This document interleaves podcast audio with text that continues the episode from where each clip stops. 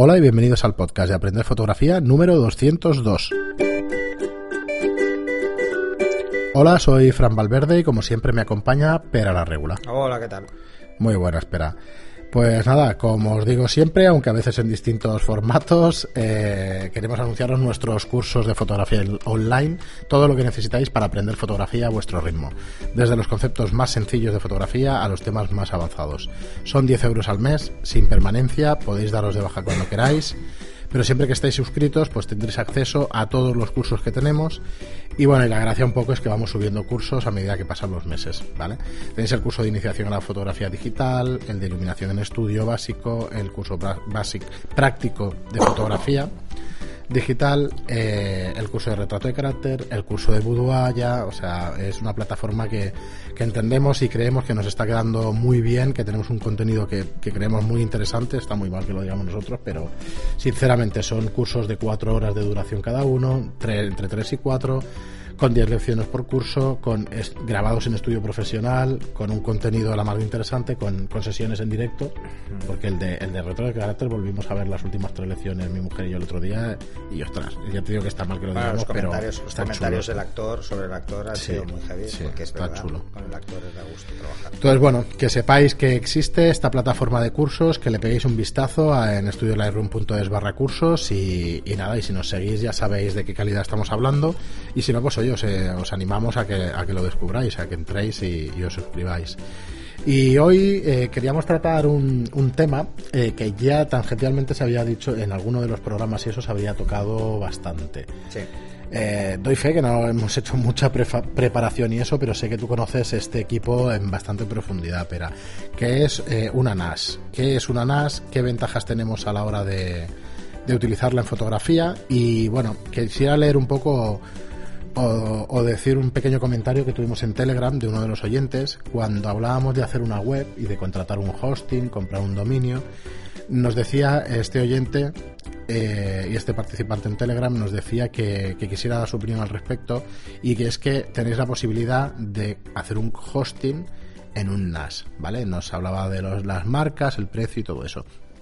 Entonces lo tocaremos un poco, el tema del consumo y eso. Y venía un poco a raíz de este comentario que yo digo, bueno, pues podría ser interesante que nos explicaras, Pera, eh, cómo tienes tú la configuración y más o menos qué es lo que podemos tener con un NAS, desde copias de seguridad hasta, hasta acceso remoto y todas vale. estas ventajas. Bueno, hay que entender qué es esto de una NAS primero. Una NAS es, mm, no es otra cosa que un, un almacenamiento en red. Y, eh, y en red no quiere decir otra cosa que va por la red.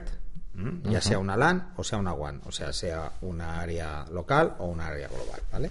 Sea a través de internet o sea en una red local, en tu casa. Uh -huh. Me sonrío porque acabo de ver la diferencia. Yo siempre había oído lo de la LAN y claro, local o wall. Sí, es vale. local o. Ostras. worldwide. Pues fíjate las carencias. Bueno, es lo de World Wide Web. Sí, ¿eh? efectivamente. Uh -huh. Bueno, pues NAS es Network Area Storage. Ajá. Eh, así de sencilla. Y o sea, es local básicamente. No, pero puede no, ser, no, claro, puede ser. Evidentemente es solo solo menciona red, puede ser uh -huh. de área local o área global. Correcto. Da exactamente igual. ¿Cuáles son las ventajas de tener una NAS para un fotógrafo? Uh -huh. De entrada, mmm, hay que diferenciar cuál va a ser el uso que vamos a dar. Uh -huh. Hay que pensar también cuál es eh, el acceso que vamos a tener a la NAS si tenemos una NAS en casa y la tenemos conectada a nuestros ordenadores o a nuestro ordenador vía Ethernet, pues ya sabemos que RJ45 y vamos a tener como máximo un gigabit. Hoy por hoy un gigabit. Ajá. Podríamos tener más rápidos, pero la mayoría de NAS son de un gigabit. ¿Eso qué quiere decir? Hablamos en bits. Para los que no sean de informática hay que tenerlo claro. No en bytes. O sea, hay que dividir esa cifra entre 8, que es vale. un octeto. ¿Mm? 8 bits es un byte. Uh -huh. ¿Eso qué quiere decir? Pues muy simple, que podemos comparar de una forma sencilla cuál es el rendimiento que tenemos, por ejemplo, con acceder a un USB 2 uh -huh. con respecto, vamos a acceder a nuestra NAS uh -huh. de en casa. Si tenemos un gigabit y lo dividimos por 8, tenemos que son 125 K por segundo. Hoy en día 125K, no, megabits, perdón, eh, por segundo, no gigabits. ¿eh? Un gigabit son 1000 megabits. ¿Vale? 125 megas parece una cifra más que aceptable. Pero claro, el tamaño de los archivos en fotografía son grandes, pueden ser muy grandes. ¿Eso qué quiere decir? ¿Que una NAS mm, no es eficaz para trabajar con, con, archivos grandes? Sí, es eficaz porque al final estamos trabajando con nuestro archivo en los temporales de nuestro disco nativo y cuando cerramos el archivo lo grabamos va a la NAS.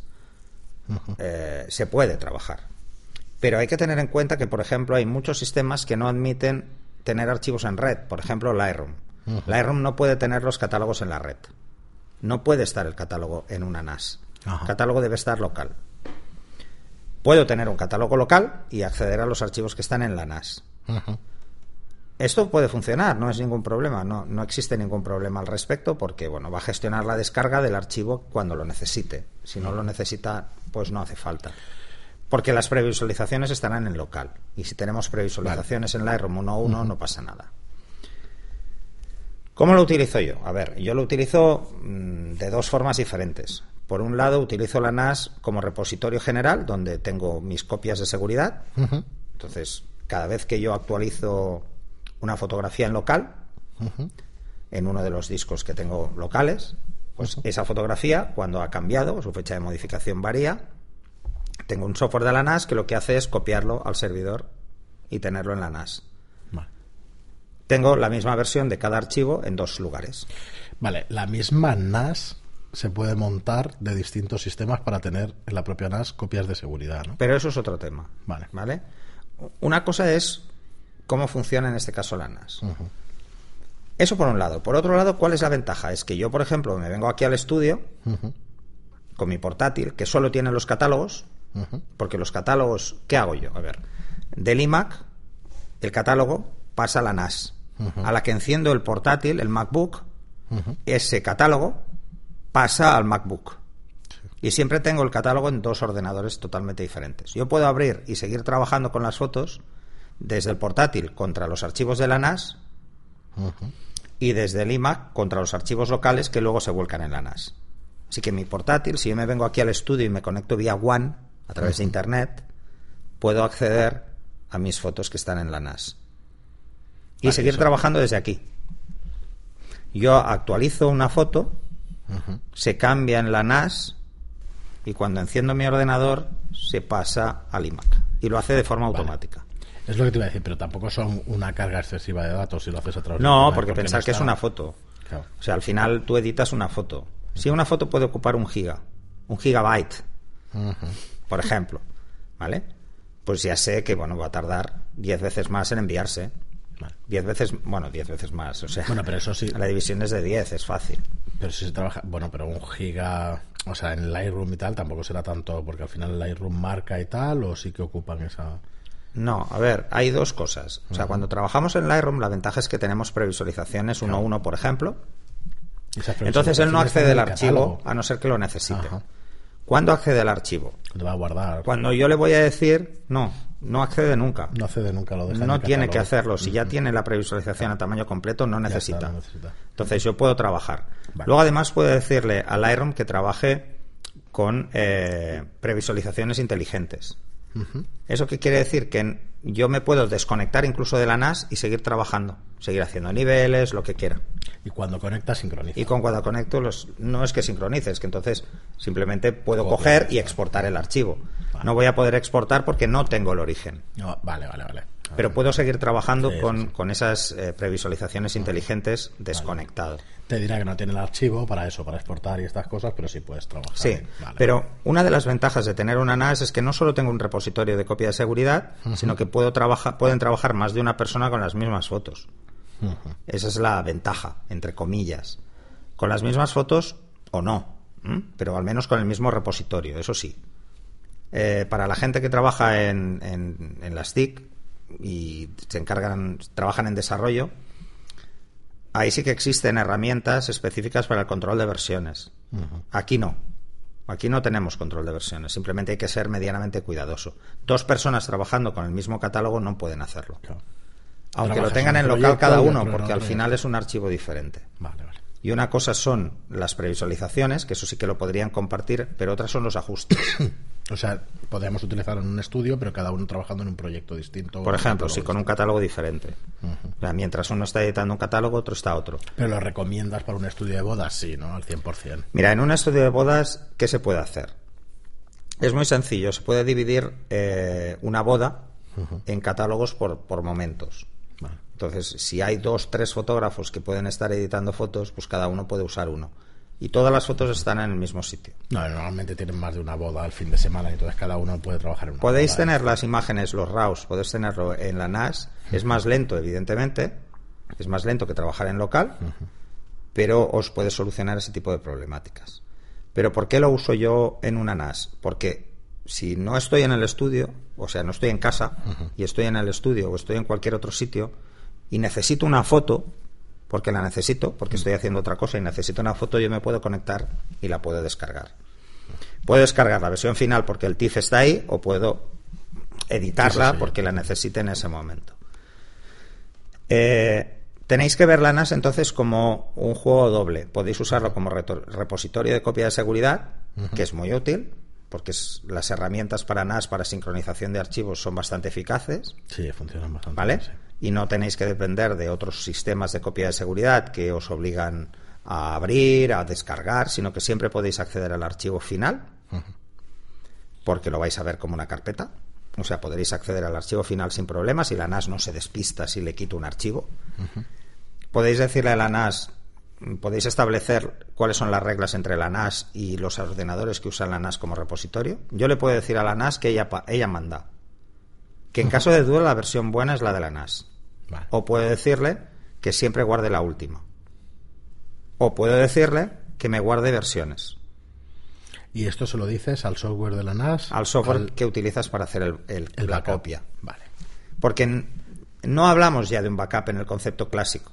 Un backup en el concepto clásico es un archivo comprimido por espacio. No, estamos hablando de copia de archivos. Incluso de control de versiones. digamos. De Sí, estamos, estamos replicando Ajá. un espacio. Mm, Tú en la NAS le dices, desde el software de la NAS le dices a tu ordenador, pues, oye, mira, esta, esta y esta carpeta, quiero que me la repliques en la NAS. Y yo ahí tengo pues mis fotos. Y eh, yo, por ejemplo, tengo todos los catálogos, todos, en una sola carpeta. Y esa está replicada.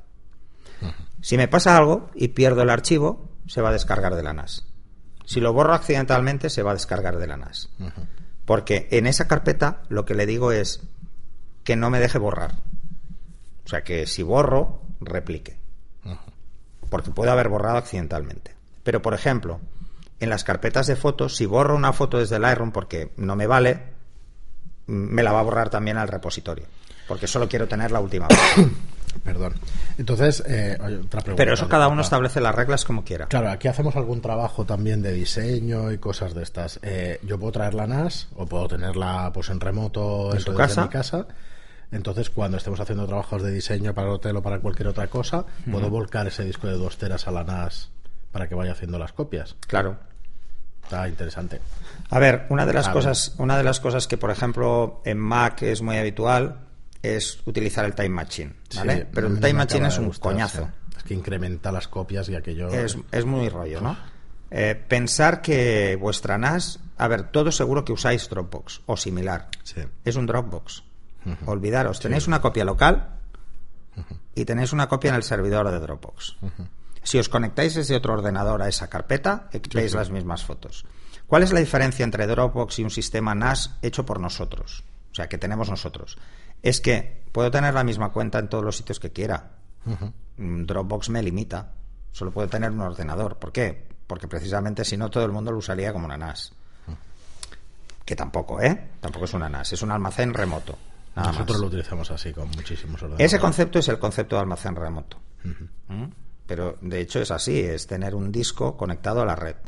Pero ¿cuál es la ventaja real? No solo es que es un repositorio donde yo puedo almacenar todas las fotos que quiera, sino que además puedo usarlas, verlas y hacer lo que quiera con ellas desde cualquier ubicación.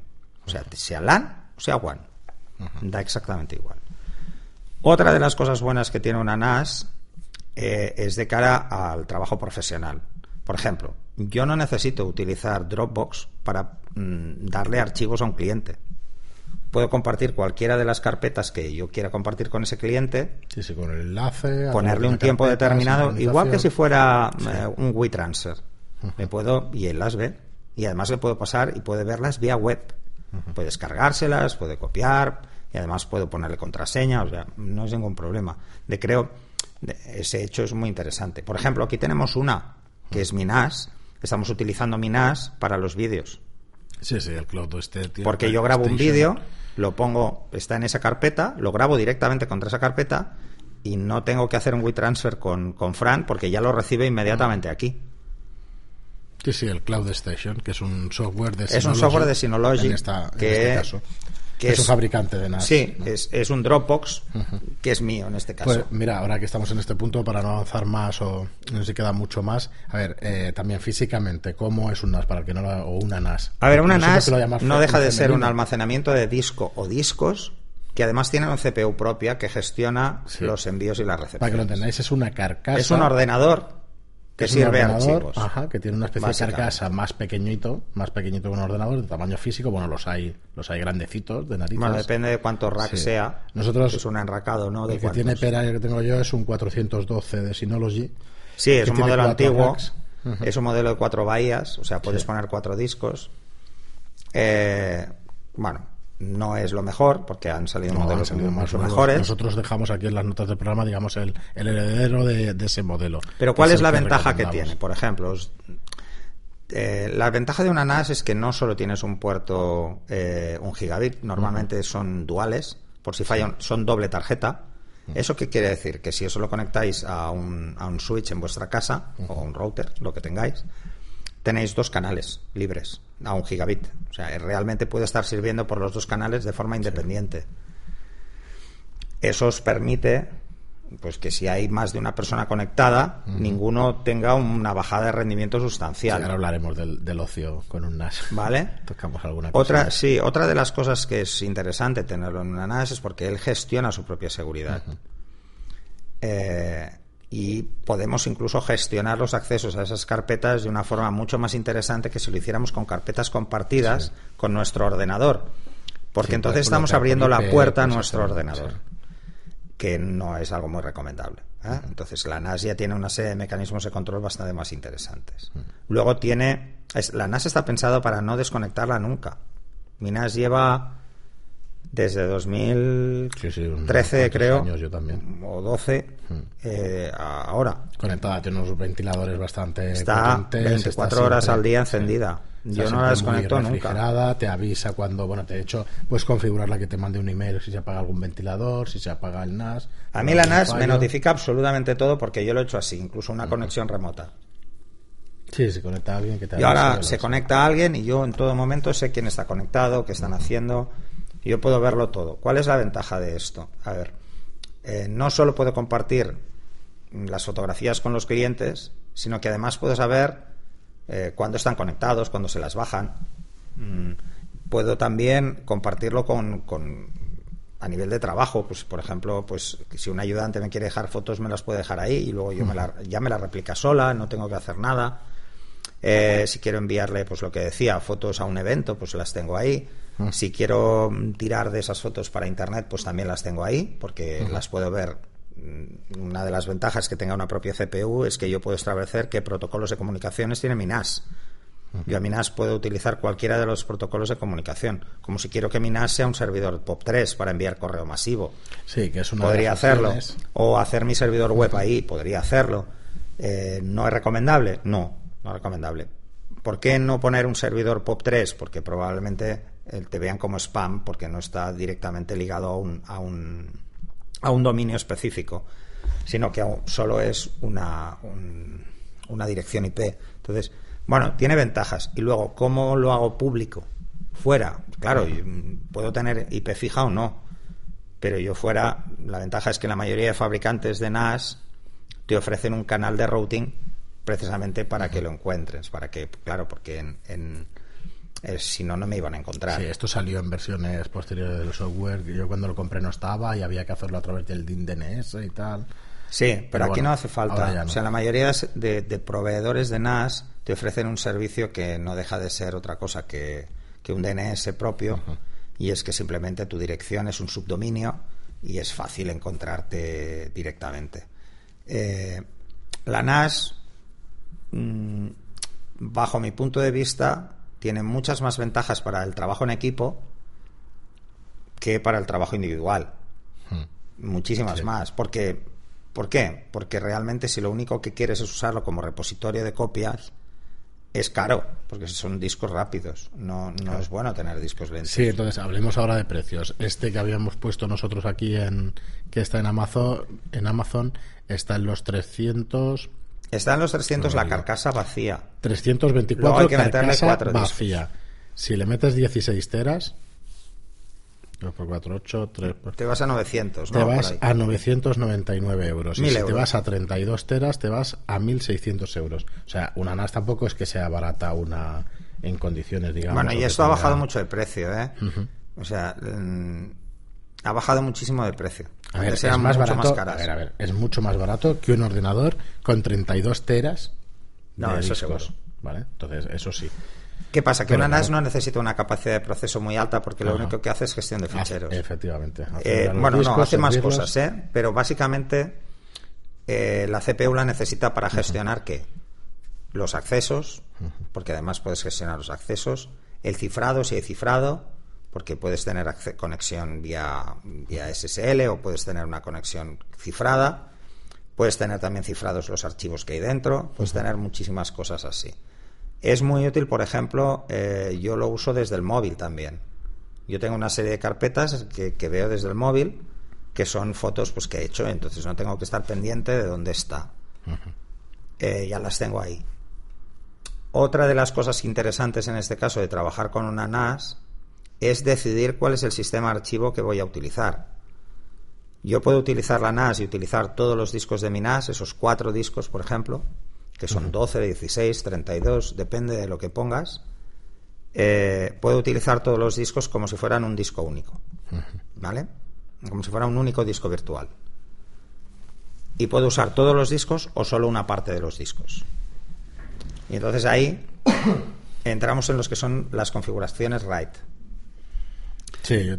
¿Vale? Que, que se habla mucho, pero creo que no está claro el tema este, ¿no? El, más habitual en la gente cuando tiene esto es que se ponga 0 más 1, lo que se llama RAID 0 más 1, que es el mirror de toda la vida. Y es que yo tengo cuatro discos, dos es una unidad y, los otros dos es una réplica exacta de esa, dos, de esa unidad. Es una réplica. Cada vez que yo grabo en un sitio se graban dos. ¿Eso tiene ventajas? Sí, tiene ventajas. Eh, la ventaja es que tengo una doble copia, pero la tengo en el mismo sitio. Si le pasa algo físicamente al equipo, no al disco, al equipo, no voy a poder leer eso. Porque la estructura de archivos de las NAS no es una estructura de, archivos tipo eh, FAT32 o tipo...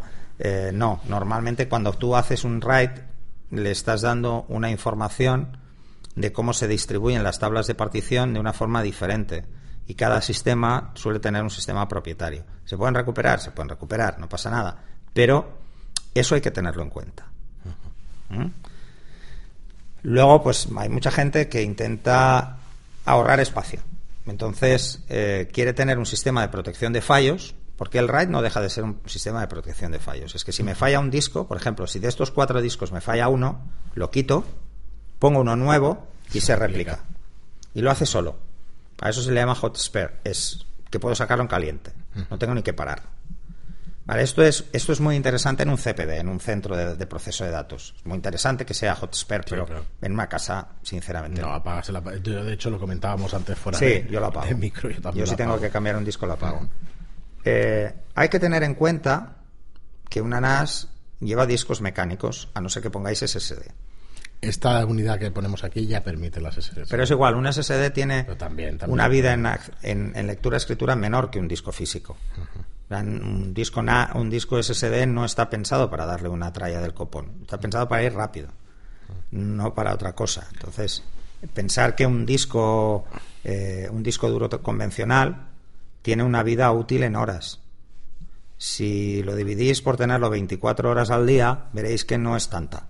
O sea, hay O sea, que ser final- conscientes de que al final fallan los discos. O sea, al final es lo mismo de siempre. Se dividen entre dos grupos los discos duros. Entre los que han fallado o Y los que van a fallar. Y los que van a fallar. Exacto. O sea, un disco va siempre va a fallar. Tarde o temprano fallará. ¿Vale? El problema Porque es que es el número de mecánico. horas, cuidado que a veces va de semanas o de días. O sea, si os falla un disco, cambiarlo ya. Porque a mí me ha Sí, pasado. puede aguantar. A mí me ha pasado. A ver, el primer fallo que suelen tener los discos es que empieza a fallar el sistema Smart.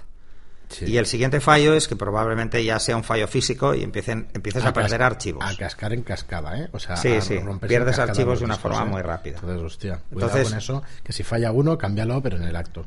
Porque te va a empezar a fallar el resto.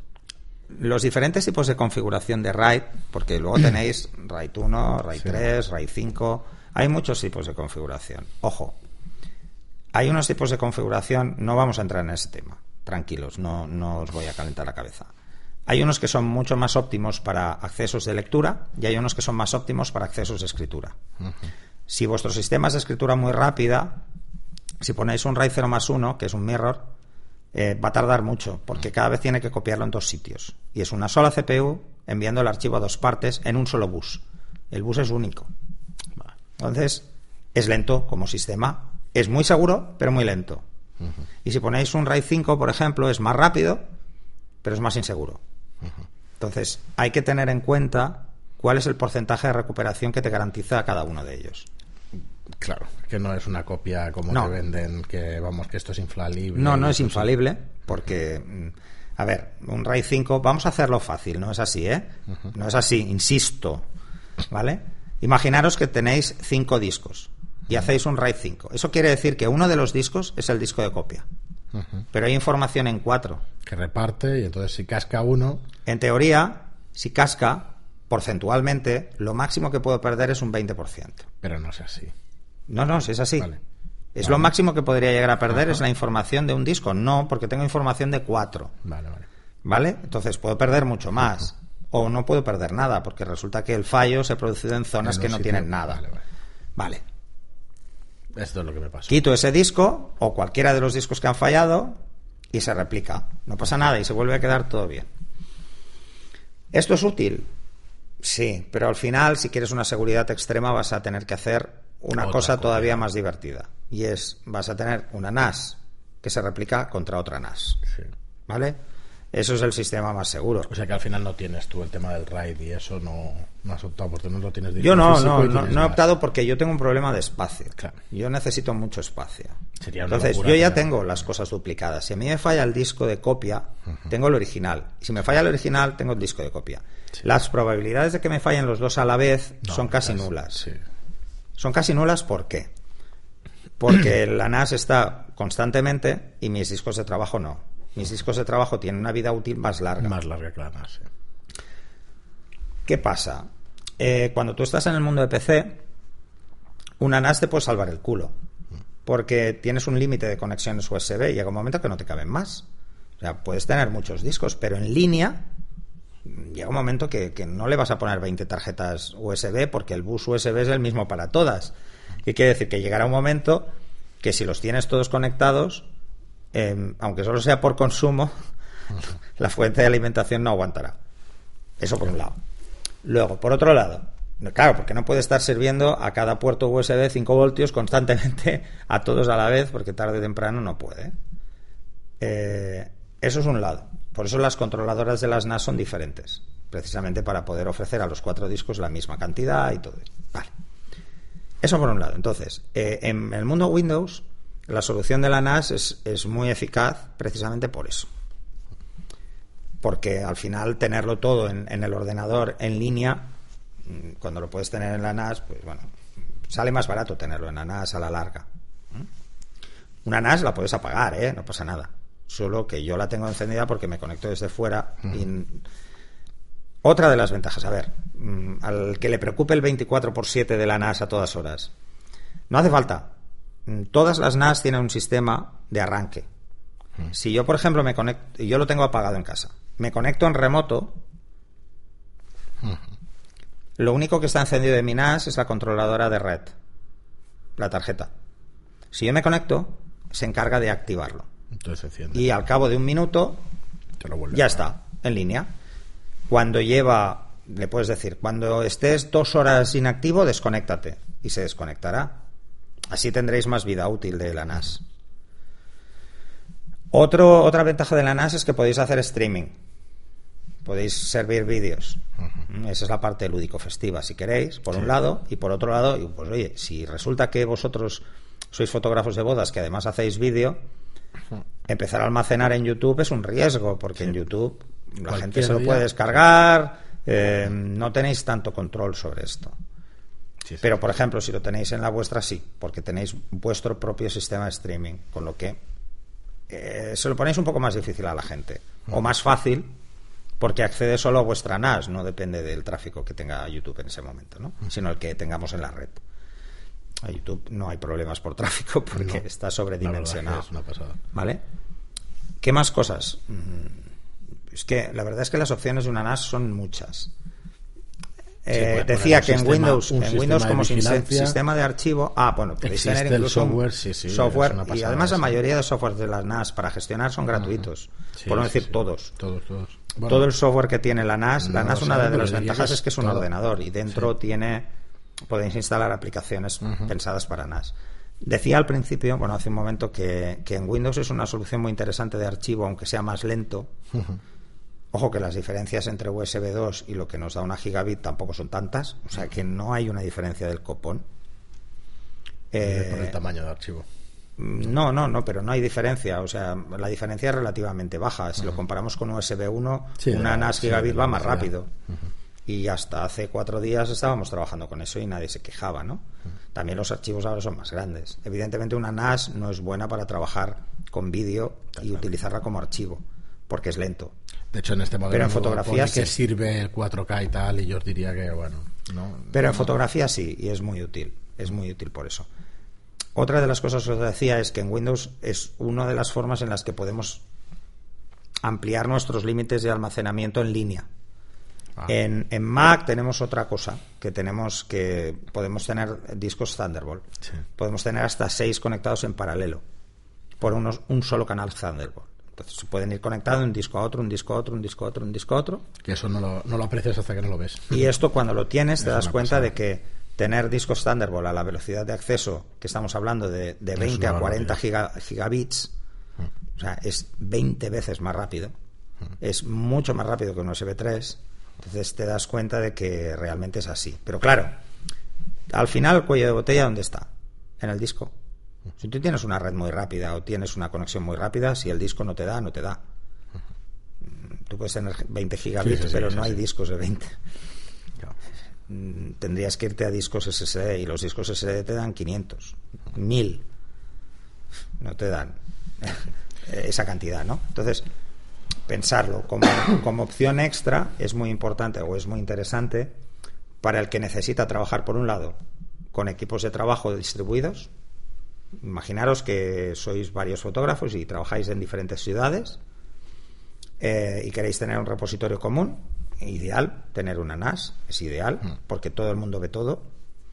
Si queréis trabajar en un estudio donde sois más de un fotógrafo también, porque es un sitio donde vais a almacenar de servidor pequeñito, que, pero que no es pequeñito, que tienes. no, exacto. Es donde vais a almacenar todos, todos los trabajos para tenerlos en un sitio protegido eh, podéis tener además la NAS solo en, LAN, o sea, no tenga acceso externo, con lo que tenéis un plus de seguridad en el caso de que no queráis que nadie entre. Eh, yo, por ejemplo, en mi NAS tengo lo que comparto y lo que no. O sea, mis copias de seguridad eh, puedo verlas o no verlas en función, con lo que tengo una seguridad añadida ahí. Así que para ese tipo de cosas es muy interesante. Todos los que queráis compartir trabajo con terceros también es interesante, porque no dependéis de pagar cuotas, de estar pagando una cuota pues para tener un Dropbox muy grande o para tener eh, un iCloud muy grande o para tener lo que lo que queráis. Que al final parece que no, pero el límite un montón de años Dropbox y es el límite lo marcáis vosotros. Si tenéis, imaginaros que tenéis 16 teras, pues si dedicáis un tera, uno a compartir archivos un tera, pues bueno, pensar que os cuesta en Dropbox al mes. Eh, que por poco es, pasta, al final es pasta. Entonces, esa es otra opción. en tres años has amortizado un NAS, ¿eh? sí, puedes amortizar un NAS relativamente rápido si lo utilizas mucho para compartir archivos. Eh, y, y bueno, mm, creo, a ver, ah, yo, No, no, yo opté por esa más, solución bueno. precisamente porque éramos dos trabajando y queríamos tener No, espera, que, los ver, dos trabajando disco duro, y 100 poder acceder euros, los dos a los mismos 70 fotos. euros, 150 euros, el mejor del mercado, de 2 teras, de 3 teras. Hostia, tienes 12, tienes 16 teras en un momento, a un precio que vete a buscar los discos duros de tienda, ¿eh? ¿Por qué te venden en la NAS sin discos? Porque puedes poner el disco que quieras. En teoría, deberías poner discos que estén preparados para la NAS Sí, por un tema de rojos, durabilidad. que son rojos, Bueno, eso depende del fabricante. Sí, el Western Digital este me parece... ah, no me acuerdo si Depende del fabricante, pero normalmente son, son, especiales, discos. ¿eh? Para NAS. No, puedes servir cualquier disco. Sí, lo sé, lo sé, SATA. pero que cascan los otros, ¿eh? O cascan- A ver, cascan por, por vida útil. Vale. Siempre. O sea, si tienen 10.000 horas, 10.000 horas. Pero Vale, vale. probablemente los que os recomienden son de 20, 30, 40.000 horas. Son discos que aguantan Vale. mucho más. Entonces, si, si empezáis a dividir, os daréis cuenta de cuántos dura. Ojo, eso si los tenéis 24 horas al día. Pero una de las cosas buenas que tiene la NAS es que podéis establecer esos protocolos. Podéis hacer diferentes protocolos. Que se conecte cada día de 8 de la mañana a 8 de la noche y luego se apague. ¿Vale? Que se encienda cuando alguien pida algo. Sea nosotros, sea el cliente, sea quien sea. Se encienda. Pero ojo, tarda en arrancar. Sí, sí, tarda. Tarda bastante. Tarda Eh, la nuestra es más antigua y tarda mucho más. Las nuevas son más rápidas. tres, cuatro minutos. Eh, Si son, si son eh, SSD los discos que hay dentro, tardan mucho más. ¿Cuántas horas dice ahí? Ya lo estaba sacando, no lo sé, no lo he mirado, pero... um, Mira, ves, por ejemplo, Este estamos es hablando de que es un SATA Digital. de 6 giga- gigabits Sí. de acceso a discos, son discos de 4 de teras. 4 teras a Cada 124 euros. Claro, si buscas esto en uno externo y tal, SSD, bueno, es que bueno, no, Bueno, es un disco SATA al final. eh, no dice las horas, a ver. No, mm, suele decirlo el fabricante, ¿eh? Casi nunca te lo no dice. Tienes que ir. Vale, otra de las cosas importantes, a ver, vamos a trabajar, por ejemplo, con una NAS. Vamos a trabajar con una NAS que tiene un rendimiento medio. Ahí poner discos de 7200 revoluciones o de 10000 o de 5400 se va a notar poco porque el cuello de botella es el ancho de banda que tenemos en la NAS, ¿vale? Que es la conexión Ethernet que tengamos. Eh, es interesante, es interesante. Darle una vuelta porque realmente tiene muchas más ventajas de las que aparentemente nos planteamos a un precio. mm, A ver, es una forma de decir, mira, yo tengo, imaginaros que tenéis 20 discos eh, externos. No, 20 igual es demasiado. Tenéis 5 discos externos. Y cada vez que queréis buscar algo, que buscar tenéis otro. que ver en qué disco está. Vale, pues si esos cinco discos externos los tenéis en la NAS, lo tenéis ejemplo, todo ¿eh? Nos junto. ha pasado a todos un Porque imaginaros que tenéis un repositorio de, de 16 terabytes Hmm. como si fuera un único disco duro, donde buscar algo es fácil. Además tienen sus propios sistemas de indexación. Si yo quiero buscar un archivo, puedo buscarlo directamente. Sí. Y esos sistemas además están linkados, o sea, tienen, por decirlo de alguna forma, tienen soporte con los sistemas de búsqueda que tenga Mac o que tenga PC. Sí, de eso se indexa cuando Además, tiene una ventaja. es un dispositivo que no está supeditado al sistema operativo. Sí, con lo que sí, lo puedes arrancar desde puedo, puedo acceder a esos archivos desde Mac, desde PC, sin ningún problema. Sí. Eso te choca un poco al principio, no lo acabas de entender y tal. Y, Porque claro, es un sistema enseguida- propietario. Sí. Casi todas las NAS tienen sistemas propietarios. Sí, a ver, aquí conocemos nosotros el, el Synology, la marca Synology, que es lo que tenemos, pero QNAP también es bastante famosa, aunque yo no lo Hay muchas marcas. Pero bueno, sí en los. CPDs no hay ninguna de estas, son otras marcas. Eh, Bueno, yo diría que es un buen repaso pero del, del tema del NAS. Cualquier pregunta, cualquier aclaración o consulta, hacernosla llegar. Además, y- hay y una cosa muy chula que tienen todas las NAS y que os lo, os lo adelanto, es que suelen tener conexiones externas, ¿vale? Hmm. Una de las ventajas que tiene esas conexiones externas, que es que imaginaros, por lo que sea, tenéis una información en un disco externo, ¿vale? En un disco USB normal, externo. Y queréis compartirla en la NAS. Solo tenéis que conectarla a los puertos USB que tiene y a partir de ese momento, aunque sea un sistema de archivos diferente, es parte de la NAS. Hmm, O sea, esos archivos se consultan a través de la NAS como una unidad externa. verdad. Y podéis hacer que cuando conectéis la unidad se replique la unidad contra la NAS. Eso se puede programar. Yo puedo decirle, oye, cada vez que te enchufe un disco, cógeme todo lo que hay en el disco y me lo vuelcas. ¿Vale? ¿Dónde? Donde yo ya le haya dicho. Eh, esto, si os acordáis, hace unos años salieron unos discos que tú metías la tarjeta y te la copiaba Sí, y te la formateaba y podías seguir disparando, ¿no? Pues esto lo podéis hacer de una forma más o menos automatizada. Eso, por ejemplo, es muy útil para las bodas. Alguien de una boda llega, conecta el disco, vuelca y ya todo el mundo ve esas fotos. En las bodas lo veo muy interesante porque eh, solo por el hecho de colgar ya puedo trabajar desde casa o desde el estudio o pueden Sí, trabajar dos o bueno, es una forma de distribuir el trabajo de, de una forma más ágil. Muy bien, Pera, pues hasta aquí el programa de hoy. Nos hemos alargado un poquito, yo pensaba que no daba para, pero sí, sí da y, y más que podría dar. Yo creo que lo tocamos en alguna ocasión en, en algún programa, pero bueno, Sí, creo que bueno, un repaso más exhaustivo. Básicamente es eso, es, es eh, dentro de lo que es el flujo de trabajo en Lightroom, mm, cómo funciona, la NAS juega un papel importante porque al final todos mis catálogos están en la NAS y todas mis fotos están en la NAS. Entonces yo tengo la garantía de que si pierdo un disco local, porque se cae, porque le pasa cualquier cosa, porque me lo llevo y lo pierdo, puedo recuperar todo lo que tenía en ese disco porque tengo una réplica en la NAS. Es más, eh, toda la información vital de, los Macs está en la NAS. Configuraciones Sí, y tal. Entonces, si pierdo cualquier cosa, siempre puedo recuperar.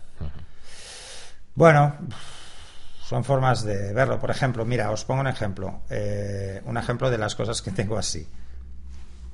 Tengo, por ejemplo, las configuraciones de la tableta gráfica en una carpeta en la NAS que se replica con la carpeta local que tiene las configuraciones. Entonces, yo hago un cambio en la configuración de la tableta gráfica en el iMac, cojo, al me- cojo el portátil, cojo la, la tarjeta, no me he acordado de copiarla, la configuración, y he cambiado algo y no me acordaba, porque es que es imposible acordarse de todo lo que tienes que replicar en otro ordenador. Entonces cojo, la pongo, y cuando la pongo, nada más que me conecte a internet, ya se va a replicar. Y voy a tener la configuración. Entonces, cuando estoy conectado en red, es inmediato, no me doy ni cuenta. O sea, enciendo el ordenador y ya se ha replicado. Claro. Entonces, ese tipo de cosas, tú cuando le dices a los softwares que tiene la, la NAS, le dices, oye, replícame esta carpeta, eh, ya lo hace. Eh, él se da cuenta. Si yo ahora me voy al portátil y cambio otra cosa del- de la tableta porque me apetece cambiarla, cuando vuelva al iMac tengo ese cambio. Ese tipo de cosas son muy útiles, sobre todo si trabajamos con dos equipos o trabajamos dos personas. Muy bien, Pera. Otra cosa pues, que tengo, ahora- perdona. Sí. son todos los presets y todos los pinceles Del Lightroom, Lightroom. sí. Y la exportación de las acciones de Photoshop. Entonces, tengo dos entornos que son muy diferentes, pero que están igual. Claro. Es otra forma, Muy bien. ¿vale? Pues ahora sí, eh, cualquier pregunta, aclaración que tengáis sobre este tema. No, no tenemos ninguna comisión con Synologic, ¿eh? que lo sepáis. No, por ahora con nada. No, ahora a ver, os- os- hemos mencionado Synology porque es el que tenemos los Sí, sí, es por lo que conocemos. El QNAP habla bastante bien también, ¿eh? Lo que pasa es que yo los software tal es que no los he podido... Va bien. Yo solo tuve No un problema hace un año y pico, pero la verdad es que el problema fue culpa mía. Culpa mía. ¿Y cuál fue la ventaja? Son equipos que hay que saber algo, ¿eh? Para tenerlos No, no, son bastante facilones, ¿eh? Lo sé porque ya lo configuré, pero ostras. No, son luego, bastante Cuando tienes facilones. algún problema para... Y yo creo que cada vez son más facilones. Seguro. Pero, pero además la respuesta del servicio técnico fue más rápida que, la- que yo. O sea, yo decidí reiniciarlo entero y al cabo de... Y, y borrar todo lo que había Es para volverlo a hacer. Y al cabo de media hora me llega el correo y me dice cómo recuperarlo. Hijos de puta, han ido demasiado rápido. ¿Vale? Entonces, ¿cuál es el tema? Sí, el, servicio técnico es bueno, es eficaz. Al menos eh, eso que que se- no le debía ir. Seguramente, ¿qué me pasó? A ver, me pasó que hubo un corte de tensión. Es que a mí me pasó lo, lo mismo. Hubo un corte de tensión y entonces la tabla de partición Se corrompe. se ¿no? corrompe. Y, pero bueno, eso puede pasar porque puede pasar en cualquier disco. Y entonces eh, se lo envié a Synology lo que me había pasado y me dijeron cómo reactivarla. O sea, cómo reactivar la copia. Porque siempre hace una copia de su partición. De la partición, vale. ¿Vale? Tiene una RAM. pasó también y y tiene una. ROM eh, regrabable. Pues, donde él se guarda información de la configuración de los programas y la gestión del sistema. Vale. Y luego además te puedes hacer una copia. O sea que está muy bien, está muy bien. Bueno, pues nada, recomendadísimo el sistema este de, de archivos de la NAS. Eh, Si os ponéis, eso, si os ponéis la NAS, que tiene dos puertos, los dos al router. No uno, dos. Pues mira, Los dos. llegue a casa lo conectamos. ¿Por qué? Ah, bueno, y que el router que tengáis sea gigabit, porque si no, Sí. si no os va a ir más lento que una castaña. Y que vuestros ordenadores tengan tarjeta gigabit, si no también va a ser lento. Luego, mm, tener en cuenta esos detalles. Si ponéis los dos, ¿cuál es la ventaja? La ventaja es que hay dos puertos abiertos. A veces que os puede fallar, que puede fallar un puerto, porque una tarjeta pues se bloquea o lo que sea, pues la otra está activa. Así que, bueno, Muy bien, Pera, pues nada, lo dicho, muchas gracias. Cualquier consulta o aclaración nos la hacéis llegar. Y Ha sido una, una explicación de lo que es una NAS muy poco técnica, ¿eh? Bueno, Lo por menos se entiende, no, hombre, pero... Bueno. Si alguien quiere información técnica, la podemos explicar. Muy bien, pues nada, como os digo siempre, si os gusta nuestro contenido y queréis eh, ayudarnos a difundirlo, pues qué mejor que un, un comentario y un me gusta en iVoox o un comentario de 5 estrellas o una reseña de 5 estrellas en iTunes. Muchas gracias por estar ahí y hasta el siguiente programa. Hasta el siguiente.